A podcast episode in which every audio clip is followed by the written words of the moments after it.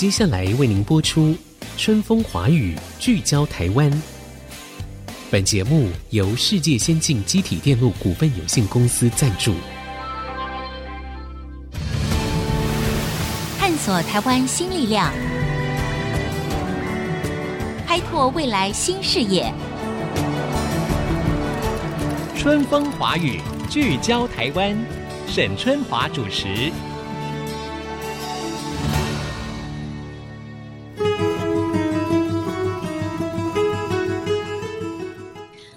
各位听众朋友，大家好，欢迎收听逐客广播《春风华语》，聚焦台湾，我是沈春华。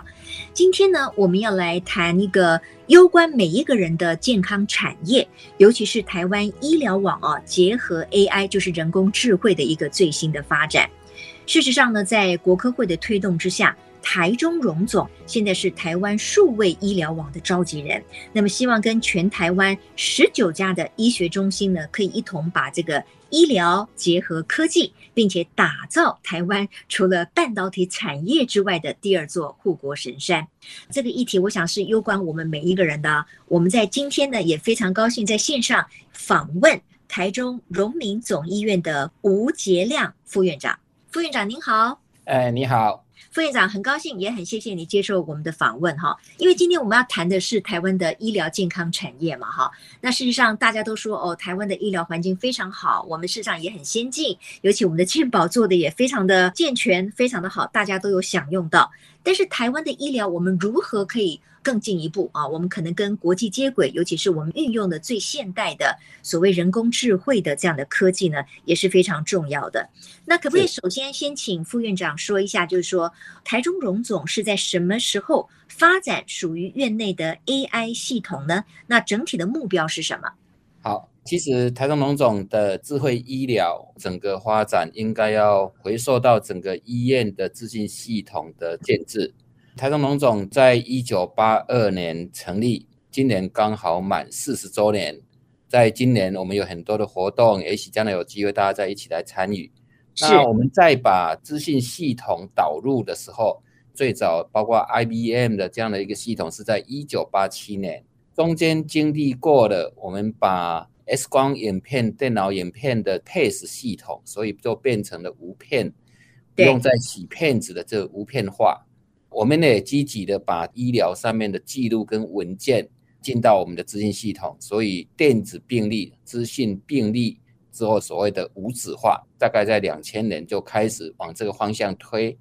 那到了二零一零年，这个时候我们开始认为物联网的概念应该导入。这时候很多的医疗仪器所产出的资讯，透过物联网的技术。让这样的一个资料能够快速的结合到我们的医疗资讯系统病例里面来，嗯，然后在二零一四一五的时候，健保署非常重视云端药力健保的云端健康的资料，那我们也把它透过自通信科技的方式整合到我们的系统。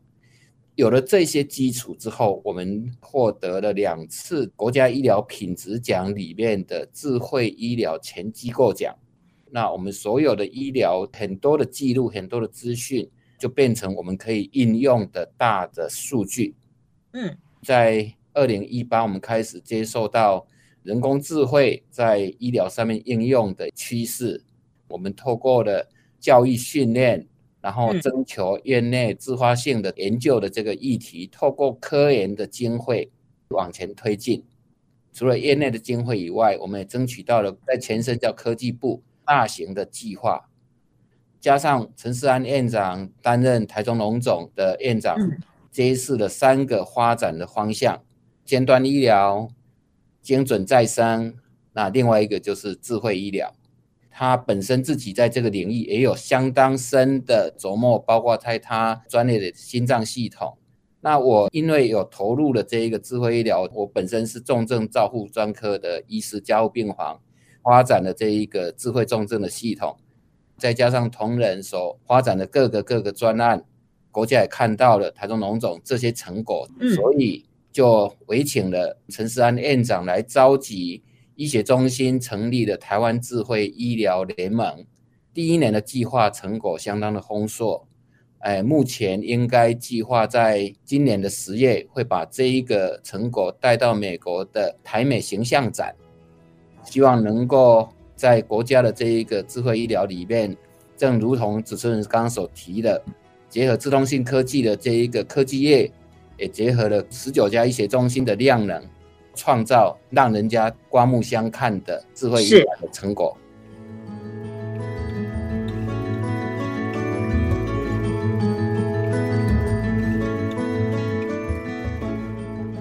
哇我们这个很谢谢副院长一开始哦，就给我们做了这样子的一个说明哈，让我们对于台湾整个医疗网的这个智慧化有一个初步的概念哈。那我想，因为对于一般的听众或者是朋友来讲哈，就是 AI。导入了所谓医疗网之后，比如说愈后的照护啦、持续的追踪啦，这个到底可以提供什么样的一个协助？能不能先请副院长给我们一些实际运用的案例，哈，让我们这个想象呢可以更具体一点？好，人工智慧在医疗上面的应用，可以从基因、影像，嗯、还有生理的监测、预测，全方位的健康的议题。都有机会有他的角色。如果就影像的部分，大家也许会有在杂志上面看到的糖尿病眼底的影像检查。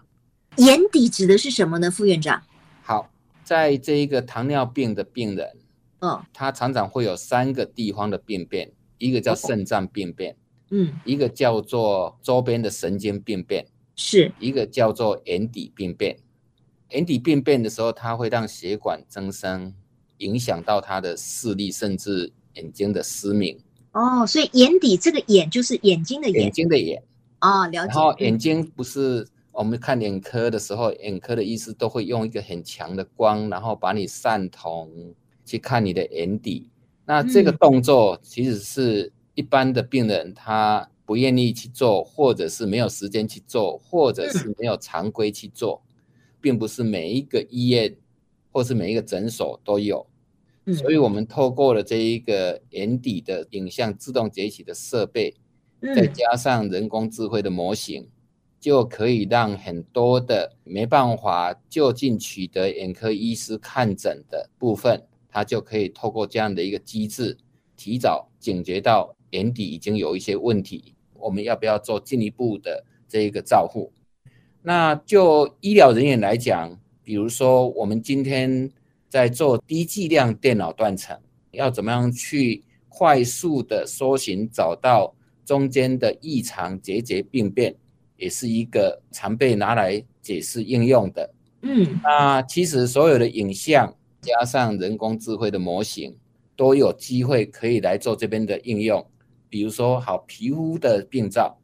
透过影像的截取传输到云端这边来，然后回馈给你这一个皮肤的病灶到底有没有可能是恶性的等等。嗯，那所以我想这都是辅助的部分，最后当然要医师来帮忙做最后的判读。台中龙总的门诊里面，我们也提供了这样的一个功能，让智慧门诊的部分你可以来应用。对，那当然现在没有收费。看诊的时候，再让医师来提供你最后的一个决定。所以目前的人工智慧医疗的部分所扮演的角色，应该大部分大部分都在辅助的医疗决策。了解。那副院长，您刚才提到这个智慧门诊，哈，就是现在已经开始了。那是所有的病患都可以运用这个免费的智慧门诊吗？好，智慧门诊的部分，其实看这样的一个模型是要帮忙医师的。还是帮忙病人的，是，比如说刚刚那一个皮肤的部分，病人也许可以自己去做这样的事情。另外一个眼底的部分，刚刚也特别提到了，眼底的这部分是透过了医师截取的这个影像，经由我们的 AI 的模型去辅助判读，帮忙医师加快他的诊疗决策，是要帮忙医师的。是好，透过副院长的这个说明哈，我们大概可以了解，就是说，当这个 AI 就是人工智慧哈导入了医疗体系之后，其实有很多方面，比如说刚才副院长提到，可能对疾病的预测啦，可能增加这个辅助的监测啦，可能也渴望减少医疗人员的压力等等。不过，当然我也想到了一点，就是说，因为要在医疗系统，因为所有的医护人员，包括行政人员，都已经是非常忙碌了，所以当有一个新的系统要导入到这个医疗网的时候，其实有很重要的人员的训练要开始启动。那对于这个非常忙碌、工作压力已经很大的医护人员来说，到底他们会不会也有一些排斥？人员的训练的过程又是怎么样呢？我们要先稍微休息一下，广告回来之后，继续春风华语聚焦台湾。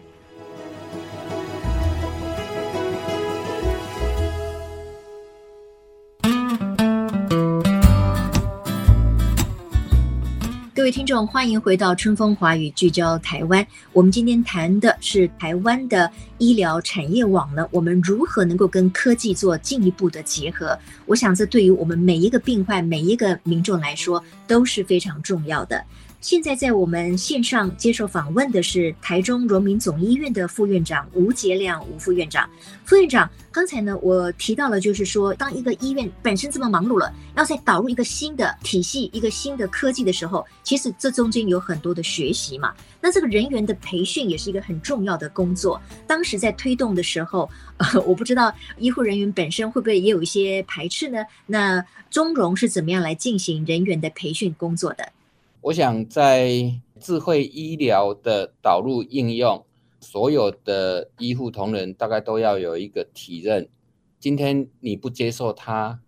未来的很多的医疗的作业，你可能会变成很陌生。对，所以这个地方台中荣总，因为整个核心的价值就是全人智慧医疗典范。好，是我们大概医院里面对智慧医疗、对自通性的应用。都有一些理念能够接受。那我想第一段我想要提到的就是怎么样去做人工智慧模型的开发。那这里面我们之前透过了一些教育训练，用了一个叫做一步一科一试一 AI。嗯，意思就是说我们让每一个不科室都能够有机会来接触，好，接触这个人工智慧 AI 系统。嗯，对。第二个。做完了这些东西，做完了这些作品，嗯，一定要应用，否则它只会停留在一个研究上面，顶多论文的发表。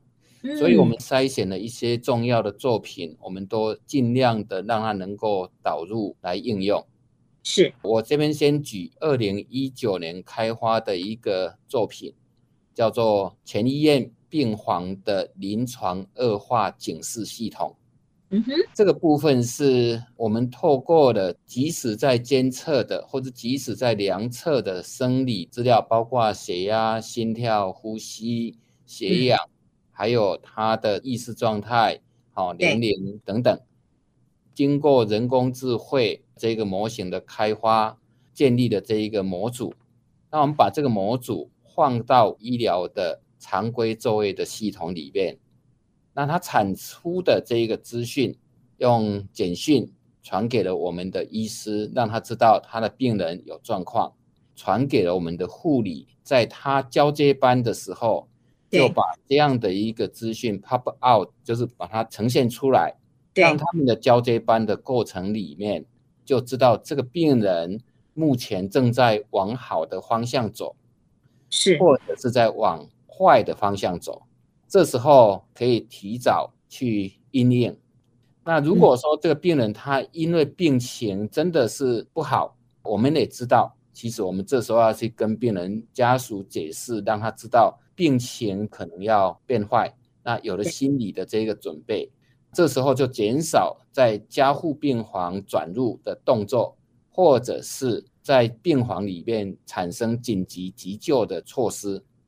我们通通把这些叫做临床恶化警示系统，我们也监测到在病房里面这种不预期的急救、不预期的病况的恶化，要转到加护病房的这个比例有很明显的下降。那另外一个案例，目前我们正在进行的智慧重症照护系统，加护病房的病人。在照顾的过程里面，它有各个器官的问题，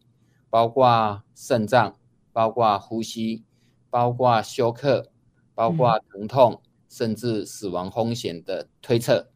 那所以我们应用了我们在过去累积了五年将近六千万的记录的这个资料，开发了系列的这一个模型。那我们也把它导入到加护病房的资讯系统里面来。那刚刚有提到过的，同仁要能够接受这件事情，那当然要教育，我们要提供他觉得好用的功能。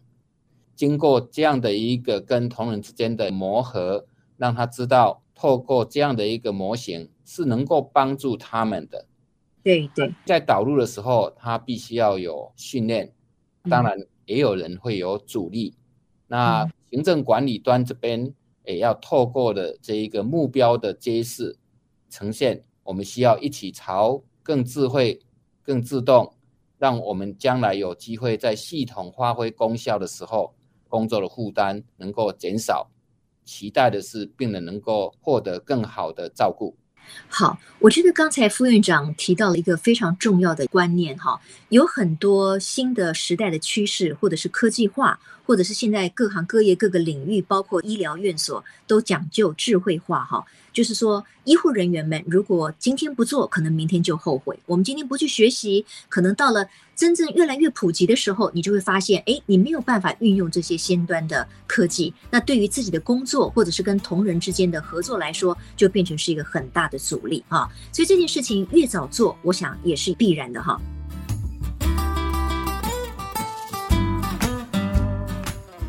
当然，我们今天时间非常有限。不过呢，我想最后的时间里面，是不是请我们吴杰亮副院长谈一下？因为我们知道现在呢，就是以台中荣总作为一个召集人，那希望结合全台湾哦，十九家医学中心哦，一起能够把台湾的第二座护国神山把它建立起来。那但是这个不同的医疗院所，尤其是这些医学中心当中，系统是不是也是不一样的？这些不同系统有办法整合吗？那在推动这件事情的工作上面，我们的契机是什么？那么有没有什么样的挑战？好，那我想这个所谓的台湾智慧医疗联盟的工作，应该是要感谢我们在科技部部长哈之前有这样的一个前瞻的做法，让我们有机会透过国家的经费的挹注来推动这件事情。那这里面其实要厘清的两件事情，我们今天不是在做。资讯系统的整合，嗯，但是我们是在做这些人工智慧模型产出的时候，透过跨医院资料清理之后交互的验证，嗯，所以十九家医学中心为什么我要帮你，你要帮我？是，因为大家做好，如果都只有在自家的医院里面在用，那我们很难去说。这样的一个模型，它有所谓的广适性，嗯，哦，广泛的适用性，适用性是。好，那您今天说你的模型很好，对，精准度很高，嗯，可是换个场域、换个环境、换个医院，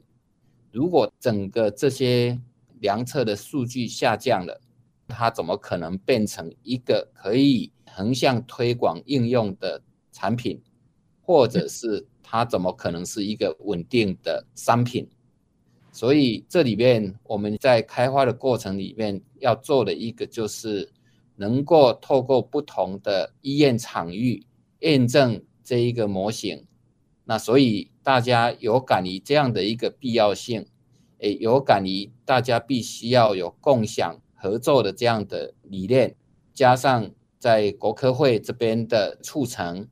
那我们也很努力的在这边扮演协调的角色，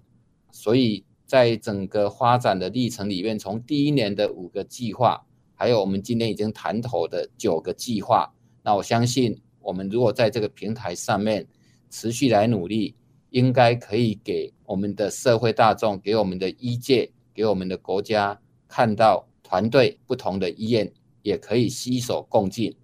对对，我觉得这个携手共进非常的重要哈。我们一定是一加一大于二，对不对？更何况我们现在是十九个医学中心哈。那刚才副院长有提到，就是说希望这个台湾智慧医疗联盟大家能够迈向九个题目。那我们利用最后一点点时间，可不可以请副院长提一下这九个题目主要是哪九大面向？好，九个题目里边有影像 X 光片的影像，然后有数据，这里面有在产科的妇产的这一个应用的，是有骨质疏松的这一个 AI 模型，有这个心电图急性猝死的这一个风险预测的应用，所以其实各个医学中心都很努力的在这些领域里面发展，也是因为这样子，大家觉得说，如果可以一起来交互的验证。那应该会加快整个发展的速度。嗯，那十九家医学中心未来如何能够有更密切的联系？哈，要透过什么样的一个平台呢？还是说可能私下各个不同的医学中心当中就会有一种不一样的线上会议或者是论坛？如果以这一个台湾智慧医疗联盟的这样的一个机制，那我们就是在线上的这一个平台交互的，透过视讯也好，透过实地的会议也好。然后想这个部分目前用这样的一个平台，其实可以来运行。如果其他的这一个方式，医院之间彼此也愿意携手合作，那这种跨医院的合作，我相信它不会只限于台湾智慧医疗联盟。如果大家能够用所谓的合作共创的这样的一个概念，那我相信有更多的产出。是，今天呢，我们非常谢谢台中荣民总医院的副院长吴杰亮副院长哈，在我们的节目当中呢，帮我们说明了这么多台湾的医疗如何结合这个人工智慧，我们可以更上一层楼。当然，我们也非常期待整个台湾的医疗网，我们的医疗水平可以在国际之间呢有领先的地位。谢谢副院长，谢谢，也谢谢各位听众朋友的收听，我们下周同一时间空中再会，拜拜。本节目由世界先进机体电路股份有限公司赞助，探索真相，开拓未来。世界先进公司与您一起聚焦台湾。